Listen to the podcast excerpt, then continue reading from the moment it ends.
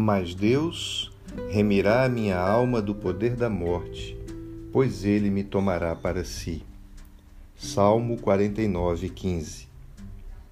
A morte, segundo as palavras do apóstolo Paulo, é o último inimigo a ser destruído. Todo ser humano, mais cedo ou mais tarde, vai precisar enfrentá-la.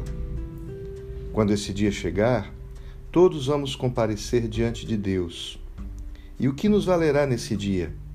Não será o nosso dinheiro, nossas relações sociais, nossa posição de poder mundano, nossos títulos acadêmicos. Nada disso terá qualquer importância ou apelo perante a morte ou perante o juízo de Deus. A única coisa que nos valerá nesse dia é a graça redentora de Jesus Cristo ele venceu a morte e abriu para nós a porta da vida eterna. Só Ele é a nossa salvação.